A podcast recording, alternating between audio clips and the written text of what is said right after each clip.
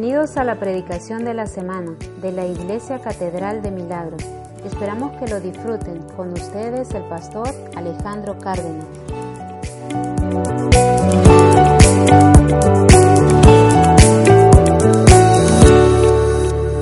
Que Dios les bendiga iglesia, ¿cómo están todos? Bien. Quiero que nos pongamos de pie por un momento.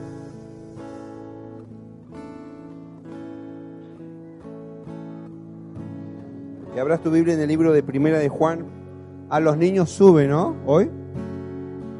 Sí, tenemos la bendición de que suban. Bien.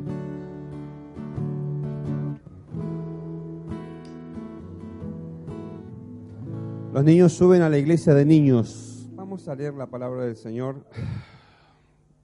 Primera de Juan 5, 18, 21 dice así. Dice, sabemos que todo aquel que ha nacido de Dios no practica el pecado, pues aquel que fue engendrado por Dios le guarda y el maligno no le toca. Sabemos que somos de Dios. ¿Cuántos saben que son de Dios? Y miren esto, dice, y el mundo entero está bajo, está bajo el maligno. Dígalo una vez más, y el mundo entero está bajo el maligno. Y esa es una, una declaración importante, porque mucha gente dice, ¿y por qué esto? ¿Y por qué esto otro? ¿Y por qué esto otro? Vamos a hablar, Señor, en este momento, Dios mío, queremos predicar tu palabra, que tu Espíritu Santo nos hable, Señor, queremos que tú estés conectándonos, Dios mío, que tu presencia pueda ser una realidad. Y te pido, Dios mío, que podamos trabajar en nuestros corazones para hacer buenas tierras. Señor, que podamos tener nuestros oídos abiertos. Señor, estar atento a tu palabra, que podamos honrar también este momento. Dios mío, es un momento importante donde vos podés sanar gente, salvar personas. Dios mío, donde muchas personas, aún con, enfermedades, aún con intentos de suicidios, pueden hoy ser salvas, Señor. Gracias, Dios mío, por este momento. Háblanos, diga conmigo, háblame, Señor. En el nombre de Jesús, amén. Toma asiento, por favor. Bueno, hoy eh, eh, quiero predicarles un tema que mm, no es fácil hablarlo. Es un tema que es muy complicado, es un tema bastante delicado, pero que es un tema que es necesario hablarlo y poder compartirlo con, con ustedes. Y se trata de un enemigo que está en la casa de todos nosotros, ¿sí?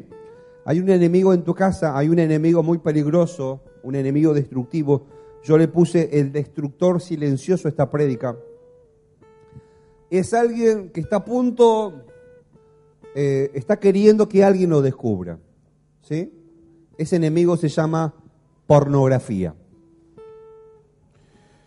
Ese enemigo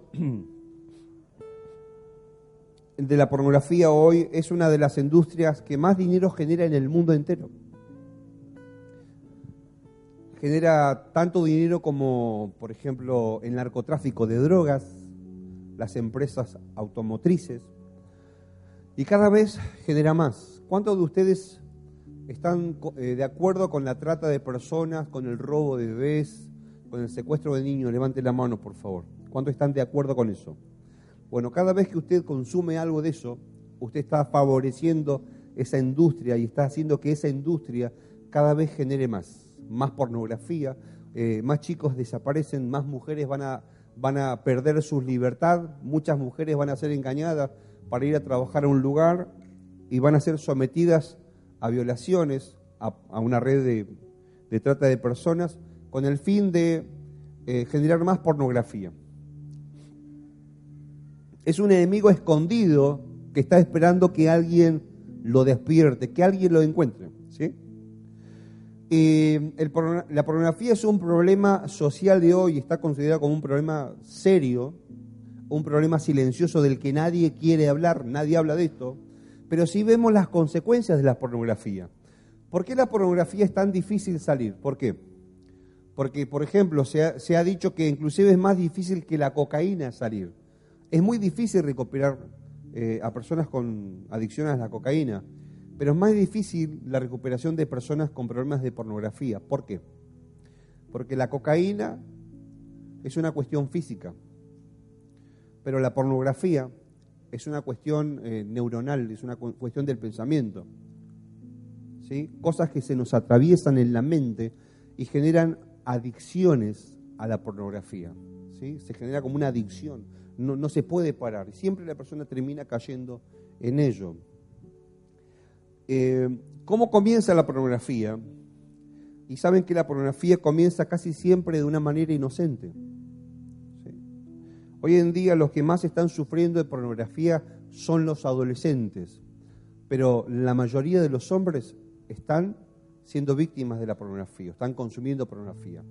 Todo esto va a afectar a la familia en algún momento y, la verdad que yo cuando empezaba a mirar esto y a estudiar y charlamos mucho con Vivi esto, la verdad que te genera eh, mucho dolor. ¿Por qué? Porque vos uno ve en el diario y vos ves en el diario, vos ves que por ejemplo los diarios digitales o los diarios de internet, de Patagónico, los diarios nacionales, hablan mucho de esto. Por un lado hablan, por un lado hablan y, salen noticias como esta, ¿no? Padre abusó a su hija. Niño fue abusado por otros amigos. La manada. Uno, varios hombres violaron a otra persona. En Caleta, por ejemplo, un hombre abusó de otro hombre. En Comodoro hace varios años atrás, compañeros de trabajo del petróleo abusaron de un hombre. Y todas cosas muy fuertes como esa, ¿no? Que vos la ves en el diario. Pero a la vez vos ves más abajo y, por ejemplo, dice algo así como, Pampita al desnudo. Arde las redes con eh, Luciana Salazar en bikini por un lado te, dicen la, consecuencia, pero más abajo te está diciendo la causa. Por un lado, vos te indignás por qué pasan todas esas cosas, porque esto no es que le pasa a, gente de otro planeta, es lo que nos está pasando a todos. Pero por otro lado, abajo, el mismo sistema que, que la Biblia le llama mundo, por eso que la Biblia, porque la Biblia dice que el mundo está bajo quién. ¿Y qué es el mundo? Es el sistema. Es un sistema perverso, ¿sí? Es un sistema perverso que quiere atacar eh, a la, principalmente a la familia. Y empieza como los hombres, jóvenes, ataca a la mujer, ataca al hombre y el hombre ¿qué hace con la mujer? Genera abusos sexuales, violencia, maltrato. Y es un problema hoy que hoy es muy serio.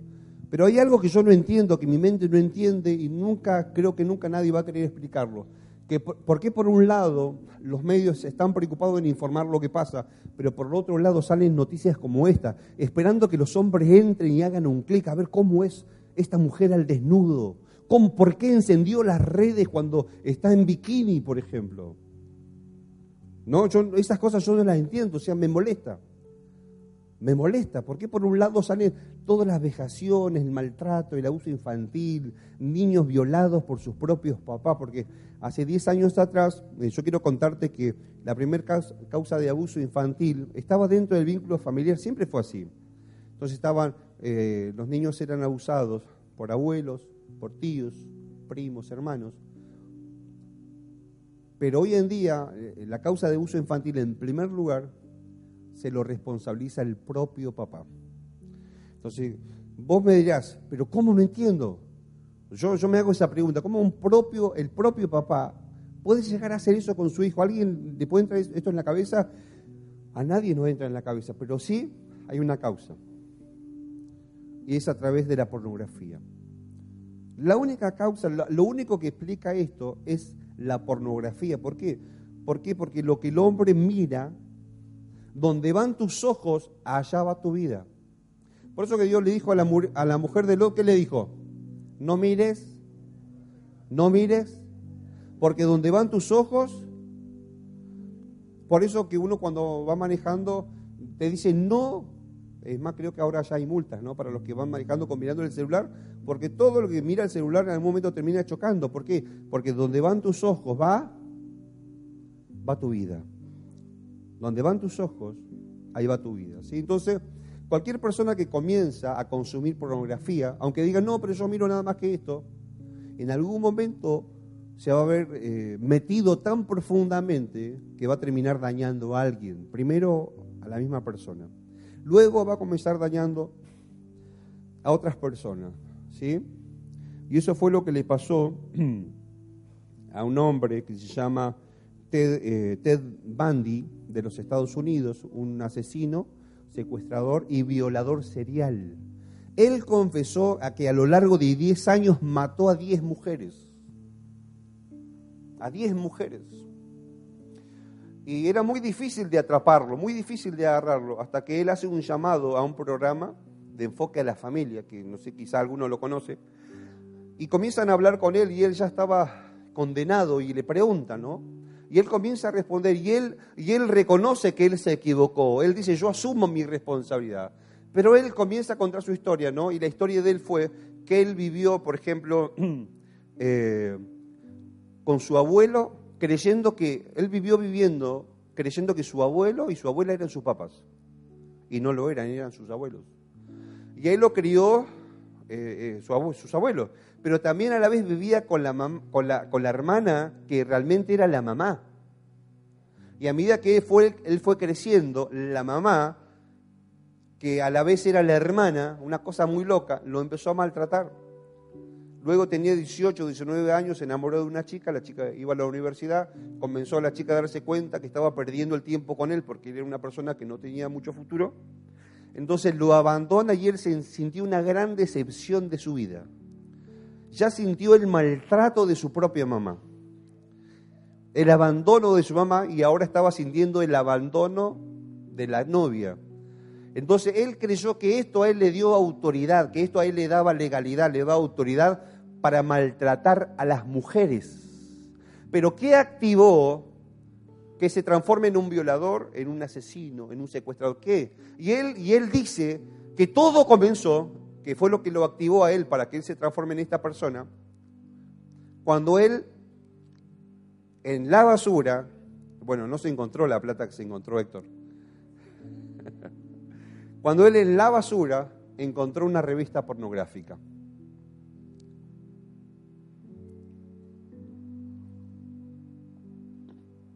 Y él cuenta que eso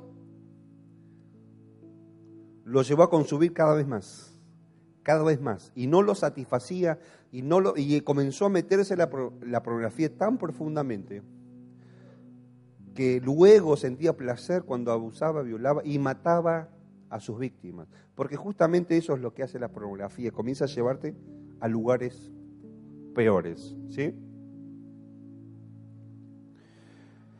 Em, estamos entrando en un tiempo, en un tiempo muy complicado, que es un, en un tiempo donde em, la sexualidad nos va a afectar a todos. Cada vez más va a ser así. Cada vez más va a ser así. Eh, por ejemplo, todas estas leyes que han generado tanta polémica, tanta controversia en Argentina y en el mundo entero, porque esto es un... Mire que la Biblia dice, el mundo entero está bajo el maligno. Todas estas leyes que se han querido aprobar en Argentina ya se han intentado aprobar en todo el mundo. Muchos ya la han abrazado y las consecuencias han sido totalmente negativas, como el matrimonio igualitario,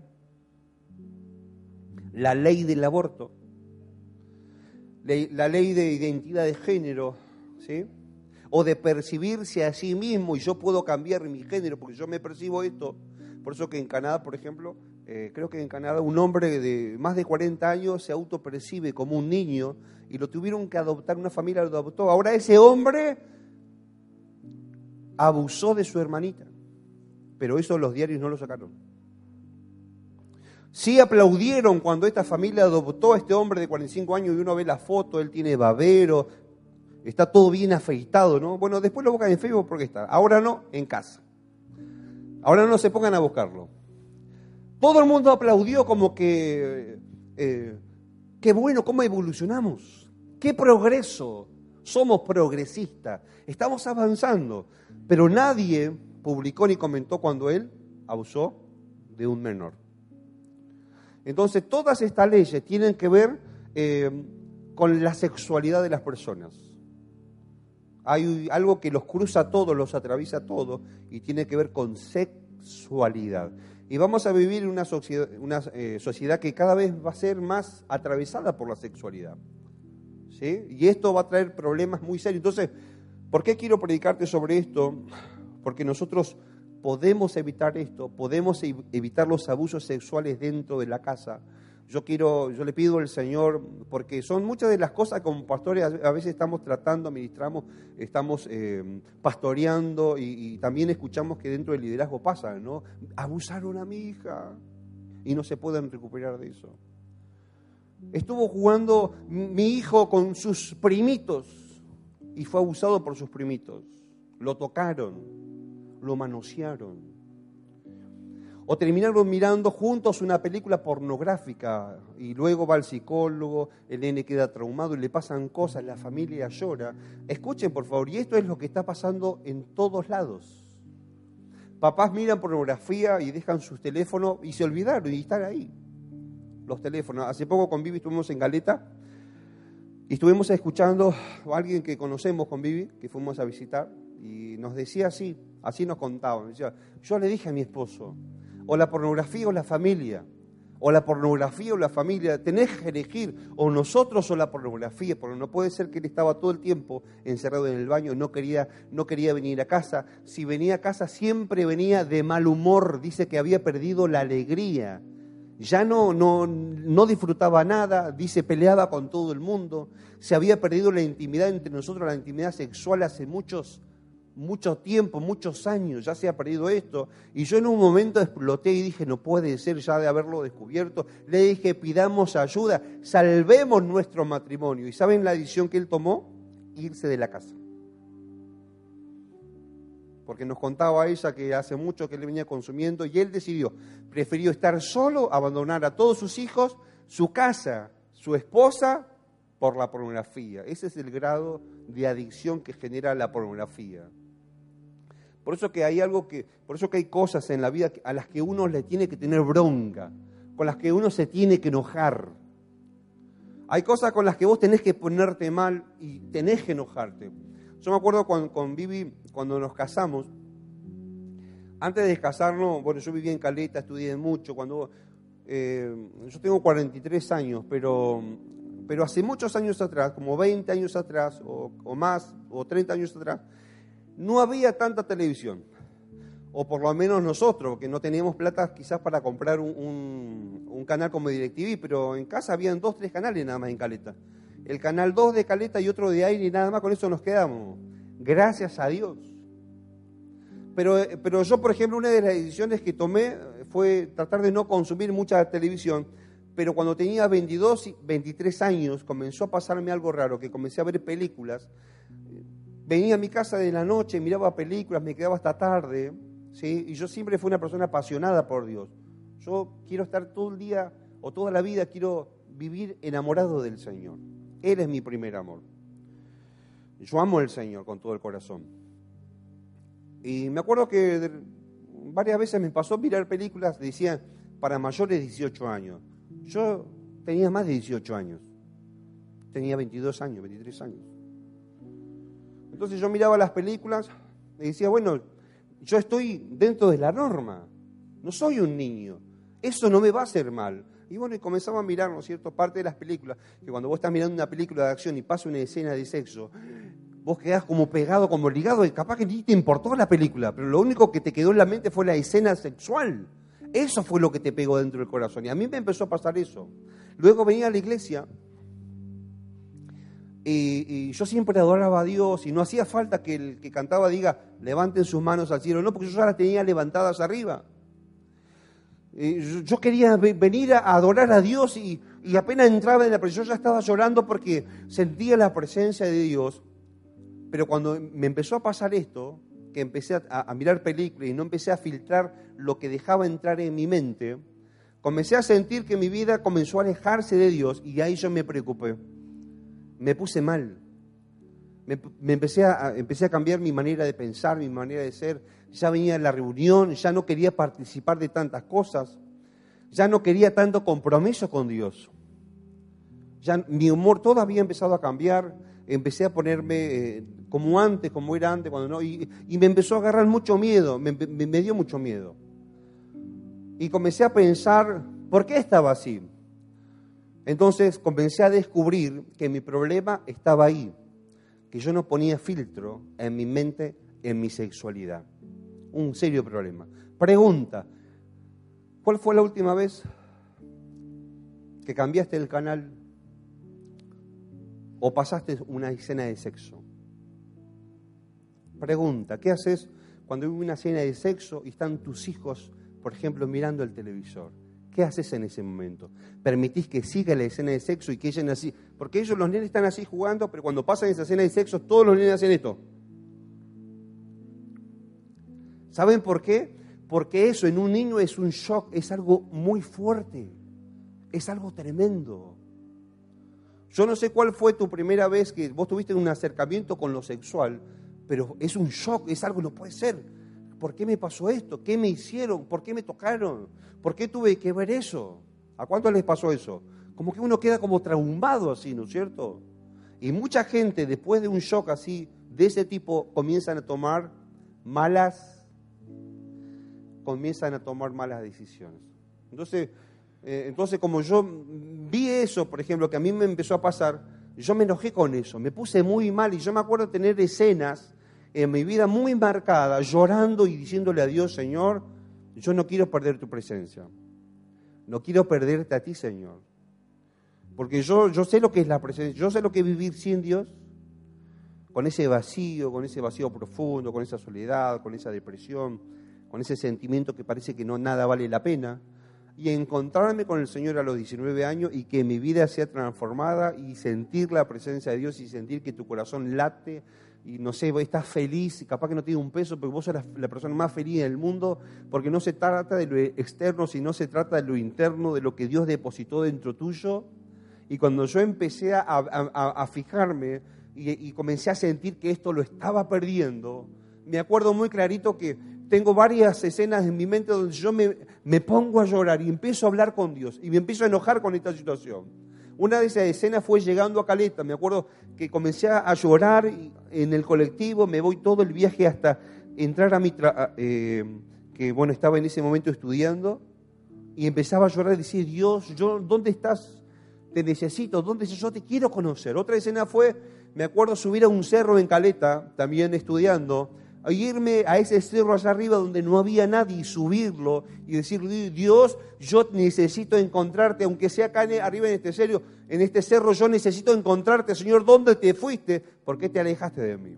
Otra escena fue acá en, acá en Comodoro, fue en un sillón, yo estaba así tirado, estaba deshecho, estaba llorando con lo mismo diciéndole, Dios, ¿dónde está tu presencia? Señor, yo no quiero sentirme vacío, yo no quiero sentirme como antes, Dios mío, yo conozco tu presencia, yo no me la saques, por favor. Y eso me puso muy mal, muy mal.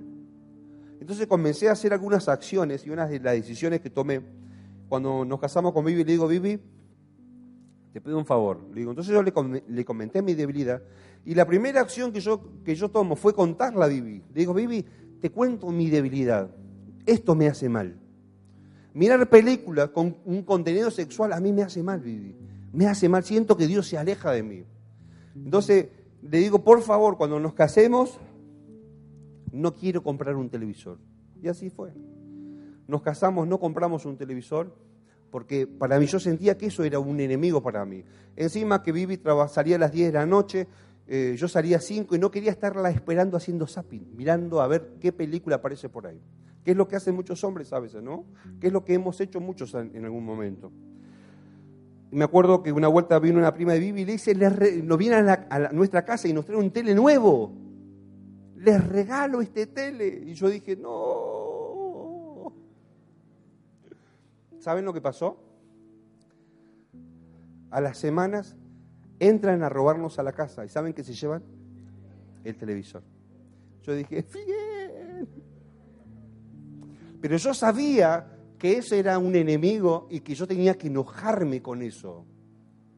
Entonces luego, en el año 2012, me acuerdo, y yo empecé a trabajar con esto, ¿no? Y escuchen, por favor, escuchen, presten atención. Y yo sigo trabajando con esto. Yo sé quién es mi enemigo. Y los enemigos más fuertes que nosotros tenemos no están fuera de nosotros. ¿Saben dónde están? Están dentro de nosotros. Gracias, Dani. Entonces comencé a trabajar con esto. Entonces el año 2012 fuimos con Vivi a Punta Arenas y vos te querés traer todo de Punta Arenas. Entonces yo lo hablé con Vivi. Le digo, ¿sabes qué, mi amor? Viste que ahora en Comodoro están trayendo enlace. Qué bueno, yo quiero tener ese canal. Bueno, amor. Y nos trajimos el tele que hoy tenemos, ¿no? Que no lo cambiamos, les cuento. Que no tiene smart, nada, pero, pero entonces mirábamos enlace, justo habíamos habilitado dos departamentos para, para, para los inquilinos, entonces todos teníamos canal, pero mi televisor no salía de enlace.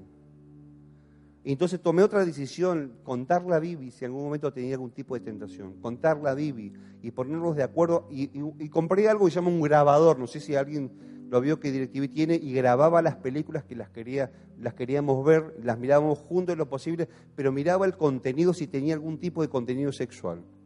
Por eso, hermano, que yo tengo menos tele, que yo tengo, muy poca tele en mi vida. Cuando me dice, viste ese actor, yo digo, ¿cuál? tengo muy, muy poca tele, pero ¿por qué? Porque yo me di cuenta que algo a mí me hacía mal. Hoy tenemos internet, por ejemplo, viví en el año, no sé si 2015, 2016, no sé cuándo empezaste a estudiar la carrera, necesitaba internet, pusimos internet. Y ahí hicimos otro compromiso. Y yo le dije a mi esposa, mi amor, el día que internet me empiece a hacer mal, te voy a pedir una cosa. Lo cortamos. Y Vivi me dijo, sí, amor. Entonces hay muchas pautas establecidas en, nosotros, en nuestra vida, que tiene que ver con cuidar, escuchen por favor, nuestra integridad personal, nuestra vida interior, nuestra mente. ¿Por qué? Porque nosotros somos lo que pensamos. Todo lo que metemos en nuestra cabeza y pasa por nuestros ojos, en eso en algún momento nos vamos a transformar.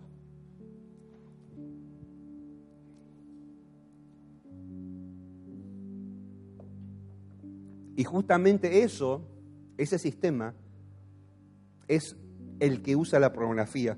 Por eso que la Biblia dice en Mateo 5, 27, ¿lo, ¿lo tienen los chicos de audiovisual?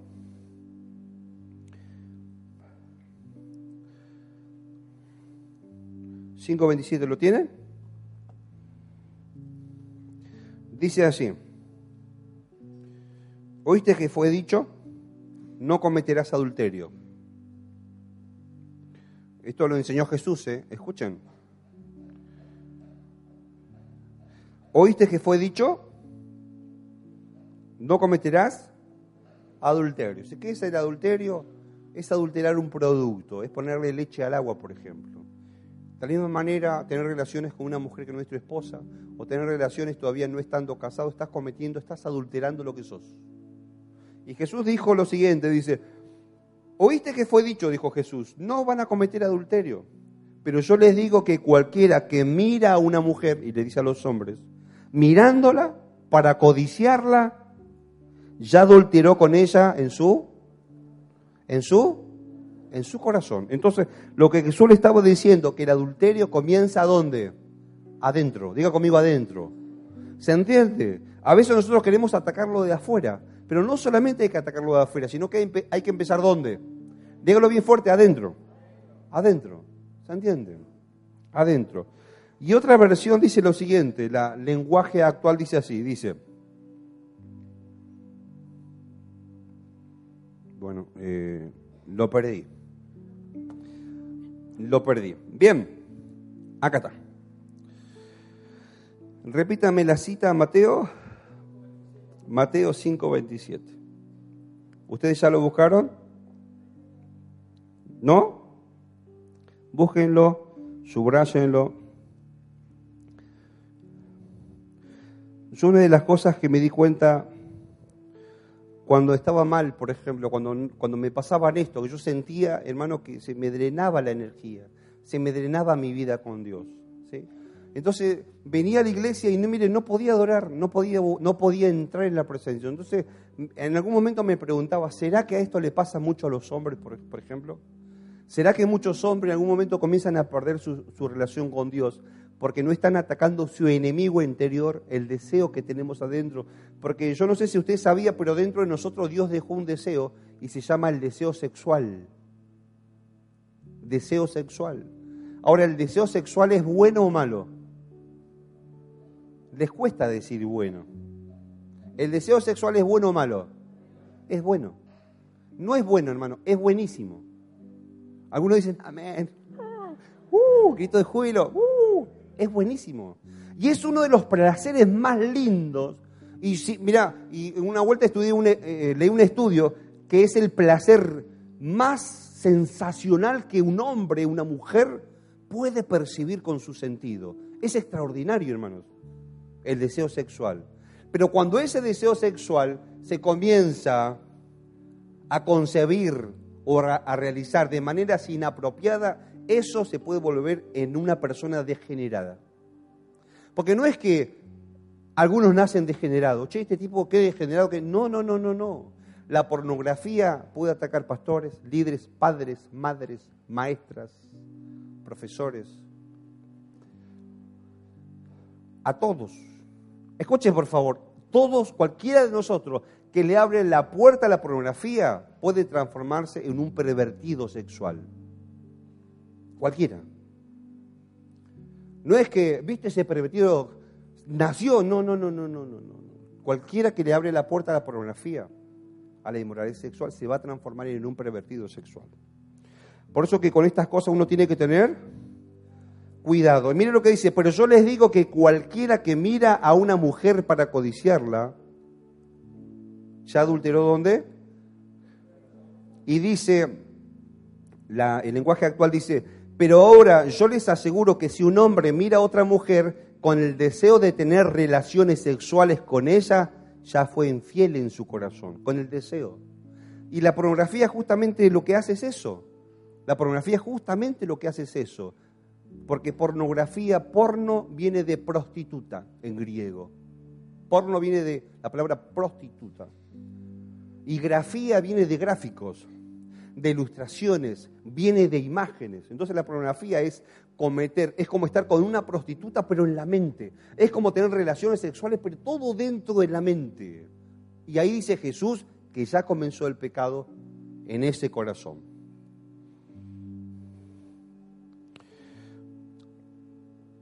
Primera de Corintios, capítulo 6.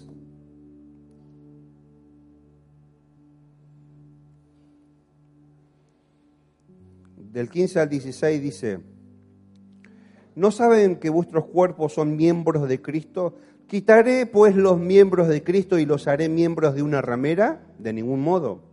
¿O no saben que el que se une con una ramera es un cuerpo con ella? Porque dice dos puntos, los dos serán una sola carne. Y justamente esto es lo que hace la pornografía, te une, te esclaviza, te hace uno con la inmoralidad sexual, te transformas en otra persona. Porque la pornografía no está ofreciendo eh, eh no es un deseo sexual una no, no, yo solamente consumo, no, no, la pornografía lo que hace transforma personas. La pornografía transforma seres, moldea, escuchen, estilos de personas. Eso hace la pornografía. Por eso que ni siquiera uno debería ser bueno, mira, eh, ya que no hace mucho que no tenemos relaciones y entre nosotros, ¿qué tal si nos miramos una pelu como para estimular? Es, eso también, porque comienza a deteriorar y comienza a traer fantasías y uno está con la otra persona, pero en realidad estoy pensando en la prima, en mi primera novia, en la vecina, qué sé yo en quién. Y eso también comienza a dañar el matrimonio. A ver, ¿qué hace la pornografía? Nos aleja de Dios. Diga conmigo, me aleja de Dios. ¿Qué también hace? Me aleja de mi familia. Diga conmigo, me aleja de la familia.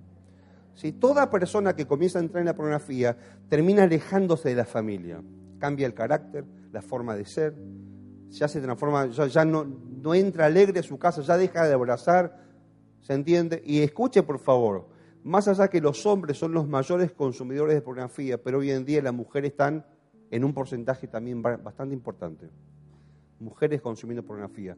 Y dicen los que han, hecho un estudio de esto, porque la verdad que es mucho el consumo, que Argentina es uno de los países que más consume pornografía. Te aleja de la familia. ¿Qué más hace? Te transforma en, ser, en una persona maligna, en una persona perversa. ¿Por qué? Porque vos sos capaz de hacer cualquier cosa, como este hombre Ted, con tal de satisfacer ese deseo interior, que se vuelve un deseo animal. Sos capaz de hacer cualquier cosa por eso. ¿Sí? También, ¿qué más hace la pornografía? Comienza a desvirtuarte las imágenes sexuales con tu pareja, por ejemplo. Escuche, y hay algo que es muy terrible que hasta te puede llegar a desvirtuar tu imagen, por ejemplo, de tu esposa, y un hombre puede hasta desvirtuar su imagen o su manera de ver, escuchen, que esto es peligroso, a sus hijos, por ejemplo. O, o a la amiga o al amigo del hijo que viene a jugar a tu casa. Ya no lo miras como un niño.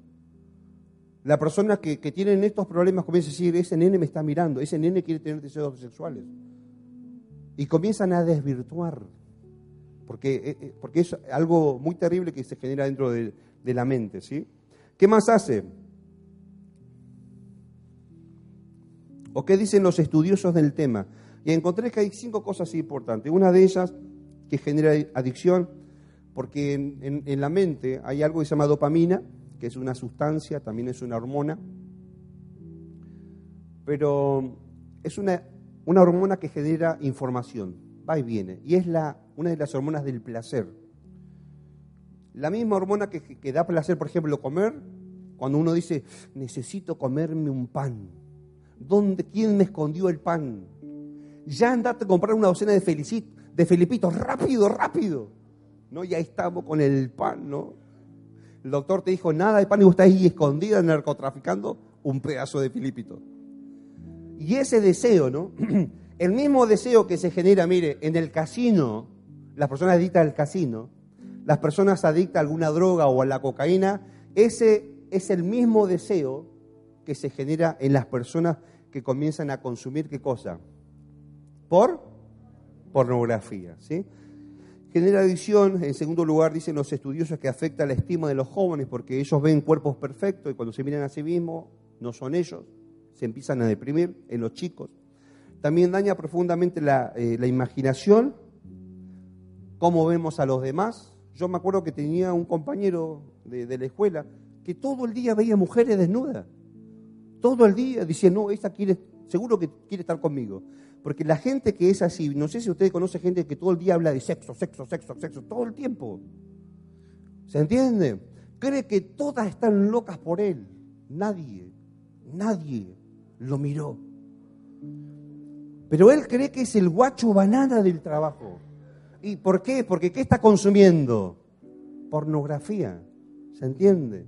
Por eso que en estos últimos meses o en estos últimos dos años se han levantado tantas demandas y denuncias de personas que trabajaban, por ejemplo, con niños, que trabajaban con adolescentes, y se les pasó la mano, ¿se entiende? Hicieron lo que no tenían que hacer. ¿Qué los llevó a eso? Lo que ellos consumían, lo que ellos estaban consumiendo. ¿Qué más hace? Eh, también otra de las cosas que es terrible, que genera más adicción, ¿sí? Genera que las personas, y escuchaba, escuché dos personas hablar de esto, uno se llama, que los, le aconsejo que lo mire, uno se llama Andrés Corzón y el otro se llama Itil Arroyos, y uno de ellos dice que, que contaba, ¿no? que cuando las personas entran en estas páginas, porque hay páginas y son las que más se consumen, mire, de todo lo que se, supongamos que, que Internet tiene que ver con 10, con un contenido máximo de 10. Bueno, cinco usuarios y más de cinco están consumiendo pornografía. Lo que más se consume en Internet es pornografía. No es quién descubrió América, eh, quién descubrió esto, que lo que más se consume es pornografía y se entran a páginas oscuras y, y hay un montón de maneras de entrar a páginas negras o oscuras que están ahí, ¿no es cierto? Hace poco hubo un caso, creo que hace 3, 4 años en Chile, una mamá, por ejemplo, que llevó a su hijo para filmarse, para, y estaba, y justo la agarraron en ese momento que ella estaba prostituyendo, generando escenas sexuales con su hijo, una mamá, en una cabina de internet, porque estaban mandando a Europa y de allá le iban a pagar. ¿Por qué? Porque hay mucha gente que está consumiendo esto, que pagan para ver una violación, un abuso sexual algo que sus ojos no han visto. ¿Por qué? Porque eso es lo que hace la pornografía. Comienzan a mirar escenas entre un hombre y una mujer, luego entre dos hombres, luego entre dos mujeres, luego entre personas con animales. Y luego van y siguen y siguen hasta que comienzan a ver personas, escuchen, con niños. Violaciones. Y eso es lo que hace la pornografía, te lleva a consumir cada vez más. Por eso que yo quiero que le digamos no a la pornografía. Por eso que yo quiero como iglesia, eh, en nuestra familia, en nuestras casas, que le digamos no a la pornografía. Y sabe que un día escuché que siempre en una casa, cuando un papá le abre las puertas de la pornografía, eso se transmite a los hijos. Y de una o de otra manera son los hijos los que siguen consumiendo. Y me acuerdo que esto lo, escuché o lo leí o lo escuché en, en, una radio y me llamó tanto la atención porque a la semana siguiente aparece un chico en mi casa. Y me dice, pastor, quiero contarte algo. Yo digo, ¿qué te pasó? Quiero confesarte una cosa. Yo soy adicto a la pornografía. ¿Y cómo comenzó? ¿Y sabe lo que me dijo?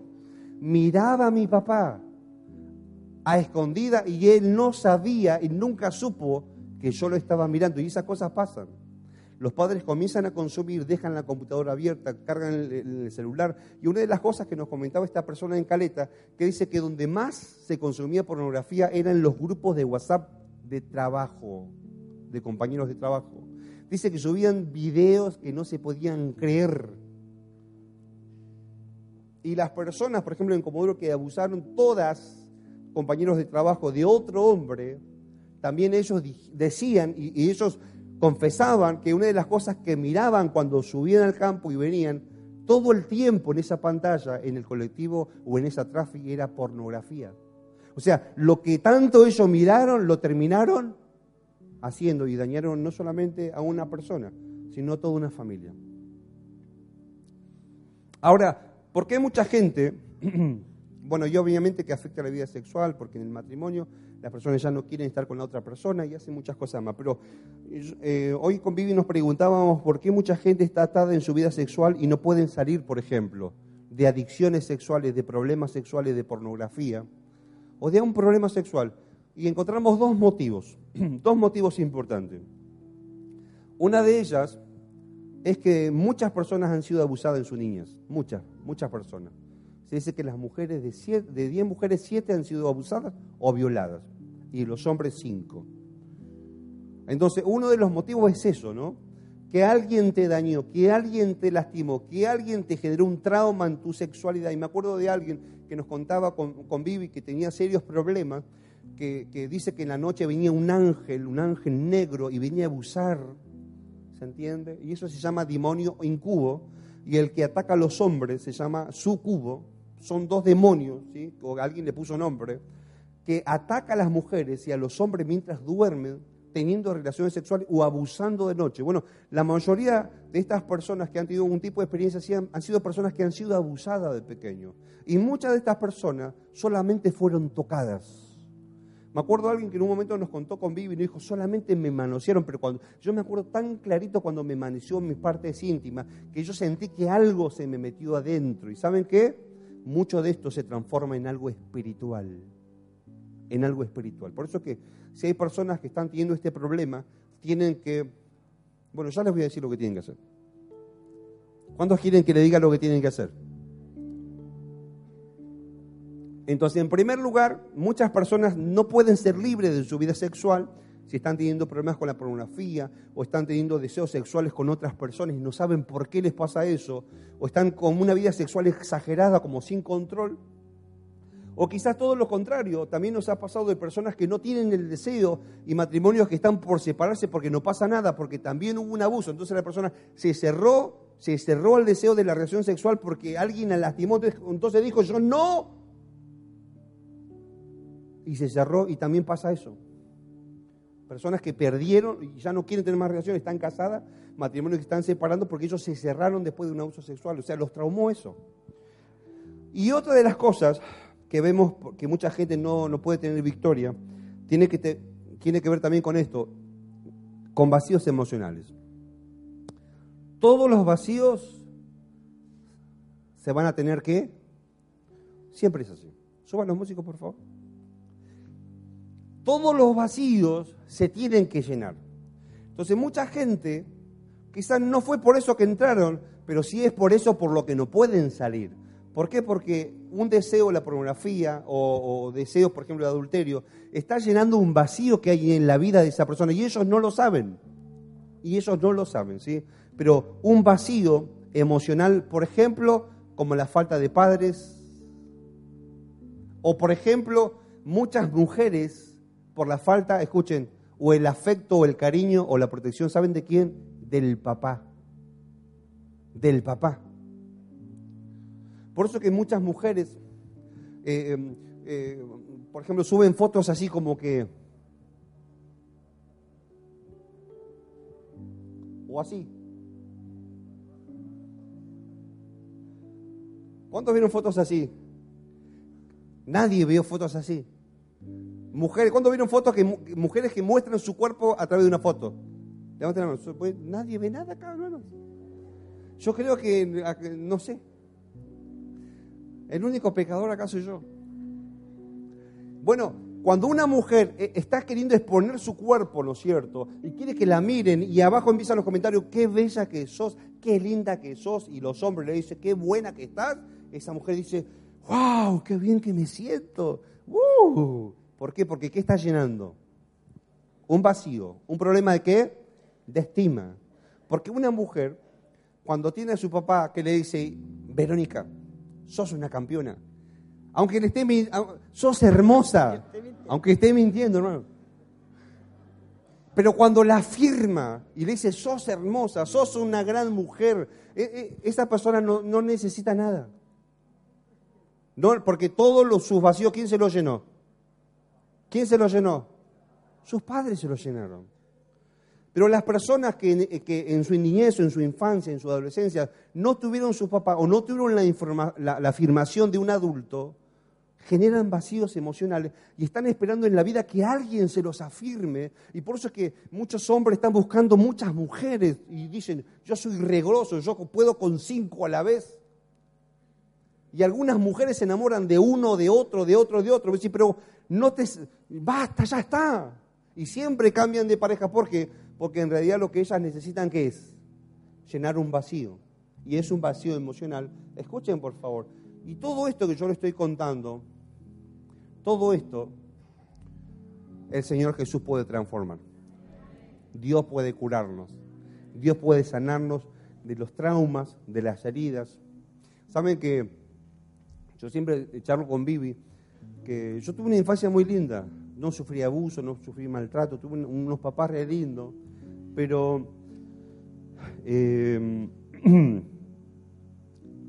pero cuando empezamos a pastorear la iglesia, yo me di cuenta, ¿no es cierto?, de lo que la gente sufría, de lo que la gente les pasaba. Em, o cuando empecé a servir al Señor a los 20 años, 19, 20 años, me empecé a dar cuenta de tantos traumas que tiene la gente. Y comenzamos con mi esposa a decir, bueno, algo tenemos que hacer por esto. Pero ¿saben qué? Todo lo que vos necesitas, Jesús ya lo hizo en la cruz. Por su llaga nosotros fuimos sanados y nosotros fuimos curados. Amén. ¿Sí? Así que, em, ¿cuál es el objetivo de esta prédica? No es solamente predicar sobre el pecado, porque estamos predicando sobre el pecado, sino ayudar, sino ayudarte a que puedas vencer en esas áreas, ¿sí? Ayudarte, darte una mano decirte que podés salir adelante, ayudar a los que están, escuchen, consumiendo pornografía, ayudarlos, ¿sí? ayudar a los que dicen, yo quiero salir, estoy escondido acá, nadie me agarró, yo tengo mis momentos, mis horarios, todos piensan que yo soy una gran persona, pero en realidad yo estoy muriendo por dentro. ¿sí? Ayudar a los que se sienten atados y que no pueden superar escuchen sus traumas sexuales. Hay mucha gente que no puede superar sus traumas sexuales y están condicionados. ¿Saben por qué? Porque alguien nos lastimó, porque alguien nos hirió. Con mi esposa hemos hablado con mucha gente que, mire, que ni siquiera fueron violados, sino fueron tocados, ya eso es abuso. Pero ya ese abuso, ellas sintieron que fueron maltratadas y, han llorado y han sufrido y no lo han podido superar en todo, a lo largo de toda su vida hasta que vino Cristo a su vida y ellos pudieron ser sanos. ¿Cuándo me están entendiendo? Entonces, ¿cuándo me están entendiendo? Entonces, lo primero que yo tengo que hacer es, lo primero, diga conmigo lo primero, es pedirle ayuda a Jesús, pedirle perdón a Jesús. Decirle, Señor, perdóname y hacerlo con todo el corazón. Hacerlo como yo lo hice, que yo le decía, yo lloraba, le decía, Dios, yo tu presencia no la quiero perder, yo necesito tu presencia. Y lo segundo es confesarle a una persona y pedir ayuda a una persona. Confesarle a una persona y pedirle ayuda a esa persona. ¿Dónde sale esto? Esto está en el libro de Santiago capítulo 5, 16, que dice, confiesen sus faltas unos a otros y oren unos por otros para ser curados, para ser sanos. Porque la oración eficaz del justo puede mucho. Pero hay un poder tan grande, escúchame, tan fuerte en confesarle primero al Señor tus pecados y en segundo lugar en confesarle a alguien, en decirle a una persona, ¿sabes qué? Yo estoy luchando con la pornografía, yo fui abusado, fui abusada, esto me tiene mal, hay un poder liberador en eso y también de que vos te sientas acompañado a lo largo de tu vida. ¿Cuántos creen eso? Dale un aplauso al Señor bien fuerte.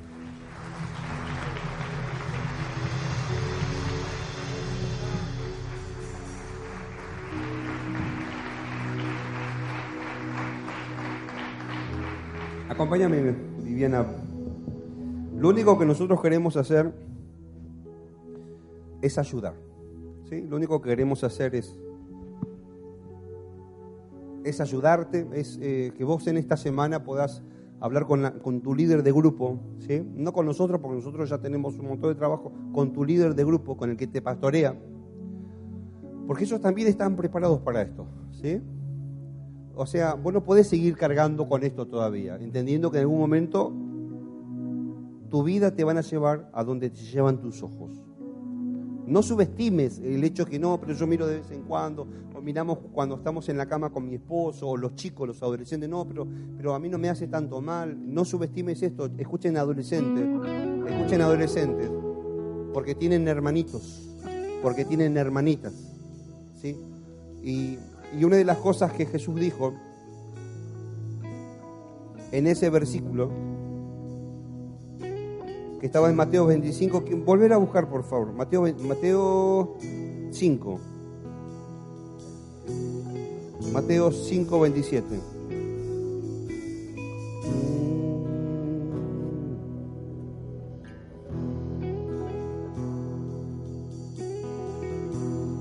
¿Lo tenés? Y dice así, porque le dice, pero yo les digo que cualquiera, dice, cualquiera, diga conmigo cualquiera, que mire a una mujer para codiciarla, ya adulteró con ella en su corazón. ¿Sí?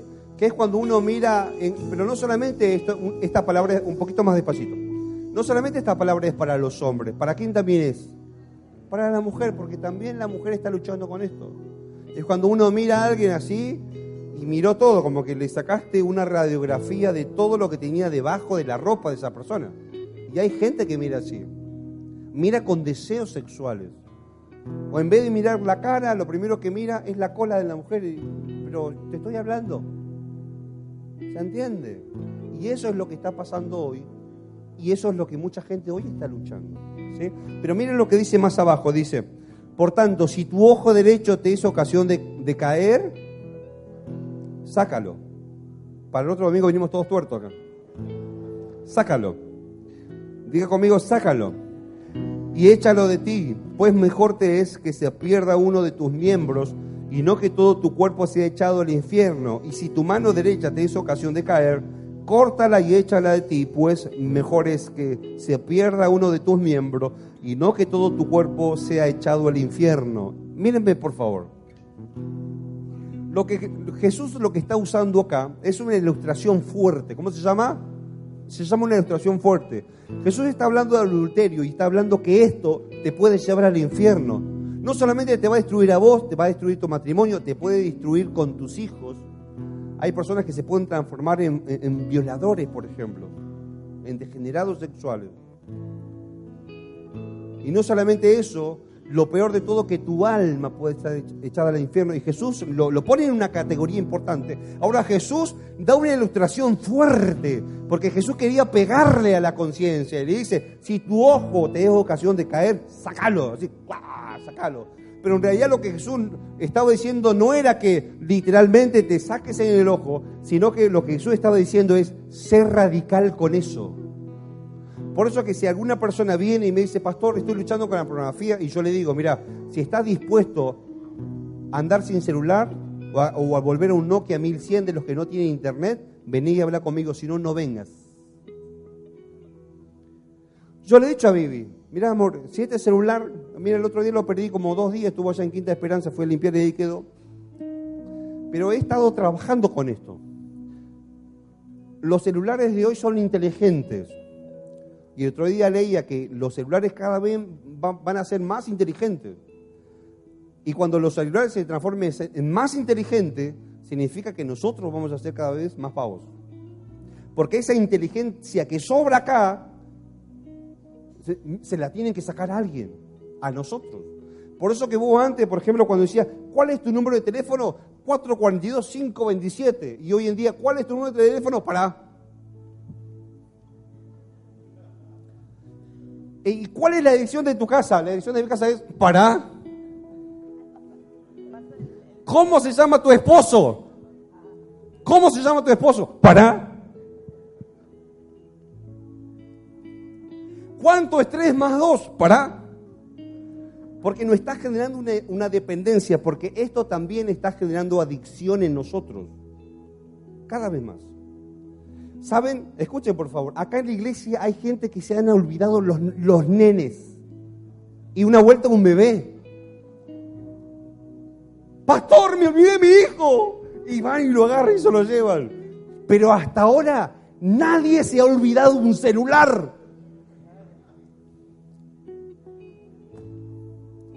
Se han olvidado carteras, llaves de auto. Se han olvidado dinero. Yo puedo haber dicho como Héctor, gloria a Dios. ¿Saben lo que más se olvida la gente? pero el celular no. Por eso que yo creo que nosotros podemos, escuchen por favor, yo creo que nosotros podemos hacerle una guerra a ese enemigo escondido, escuchen, y sacarlo de nuestras casas.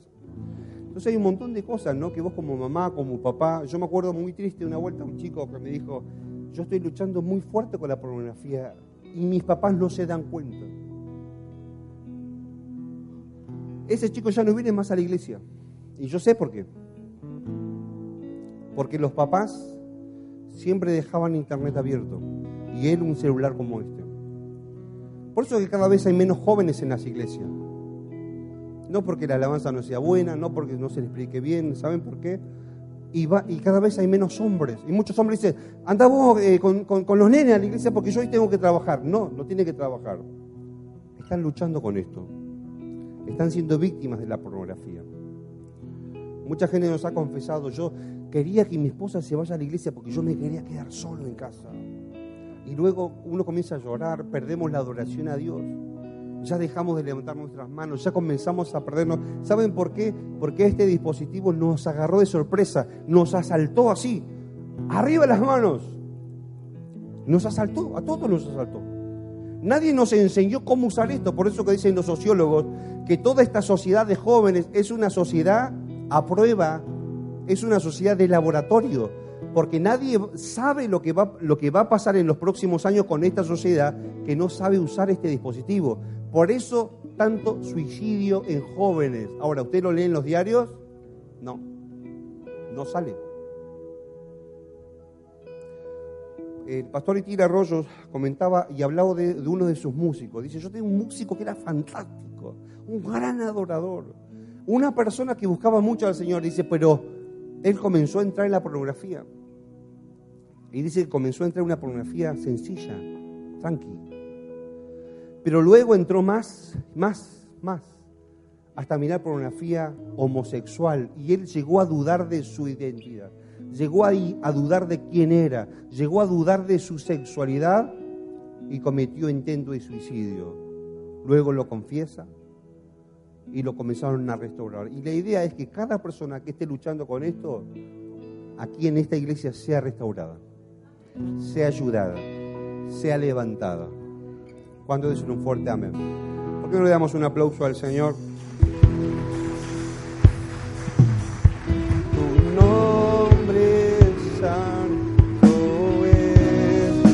Mire, y yo quiero, eh, y yo quiero, porque una de las cosas que el Espíritu Santo me decía, me decía Alejandro, la iglesia va a ser una iglesia con mucha unción, poder de Dios. La gente va, van a ministrar, van a orar van a adorar y la presencia de Dios se va a manifestar con poder. Pero una de las cosas que él me decía que quería era santidad. Santidad de los líderes, santidad de los discípulos, santidad de los camarógrafos, santidad de los maestros de niños, santidad de los de protocolo, santidad de todos, santidad de los pastores, de todo, de los del sonido, santidad de todos, hermano. Necesitamos la presencia del Espíritu Santo. Y cada vez que nosotros nos comenzamos a limpiar, a consagrar al Señor, y comenzamos, escuchen, a pedirle perdón a Dios y nos humillamos, y comenzamos a ser radicales con nuestras cosas, con aquellos que nos, nos está dañando, ¿saben qué pasa? La presencia de Dios comienza a venir. ¿Cuántos necesitan la presencia de Dios? ¿Cuántos necesitan la presencia de Dios? Ponete de pie, por favor. Levanta tus manos al cielo y vamos a hacer una oración todos juntos. Una oración radical. Diga conmigo, levanta tus manos y decir conmigo, Señor Jesús, hoy decido, Dios mío, cuidar mi casa, hacerle la guerra a la pornografía, a la inmoralidad sexual, al adulterio, a la masturbación. Hoy decido hacerle la guerra limpiar mi casa, Señor, del pecado sexual. Dios mío, hoy me santifico. Necesito tu santidad. Necesito tu santidad. Señor, quiero amarte. Decirle, quiero tu presencia, Señor. Dios mío, hoy me arrepiento con todo el corazón por haber tenido imágenes sexuales grabadas en mi mente. Otra vez, hoy te pido perdón por haber abrazado imágenes sexuales. En el nombre de Jesús, decirle al Señor,